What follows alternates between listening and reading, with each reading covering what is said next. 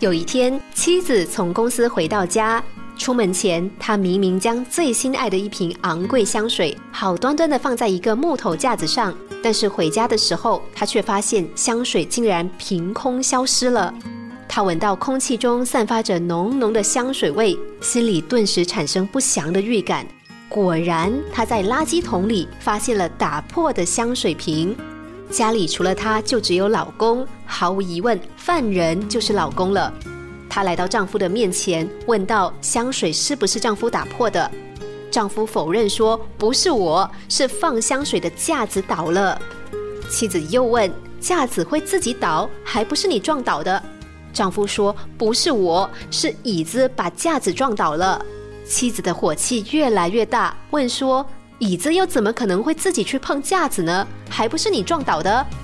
丈夫说：“哎，我都说了，不是我，是公事包啦。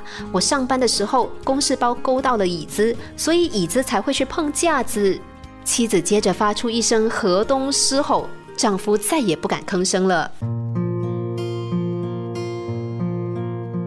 故事里的丈夫说的话还真像绕口令，让人好气又好笑。扯了这么一大串，原因其实很简单，就是想逃过老婆的责骂，但结果当然是适得其反。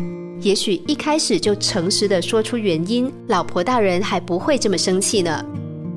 遇到事情，第一时间马上否认回避，似乎是我们的通病。只是这样的习惯，对自己究竟是有好处还是坏处呢？做错事，与其想办法狡辩推卸责任。不如勇敢的认错道歉，然后想办法弥补改进。这么一来，不但比较容易得到原谅，自己也能够获得在错误中学习的机会。就算我们找出再多理由，一件错的事也不会变成对的事，只会更显得自己的不负责任，同时让对方火气越来越大。学会低头认错，我们才能够真正的从错误中学到教训，避免下次再犯。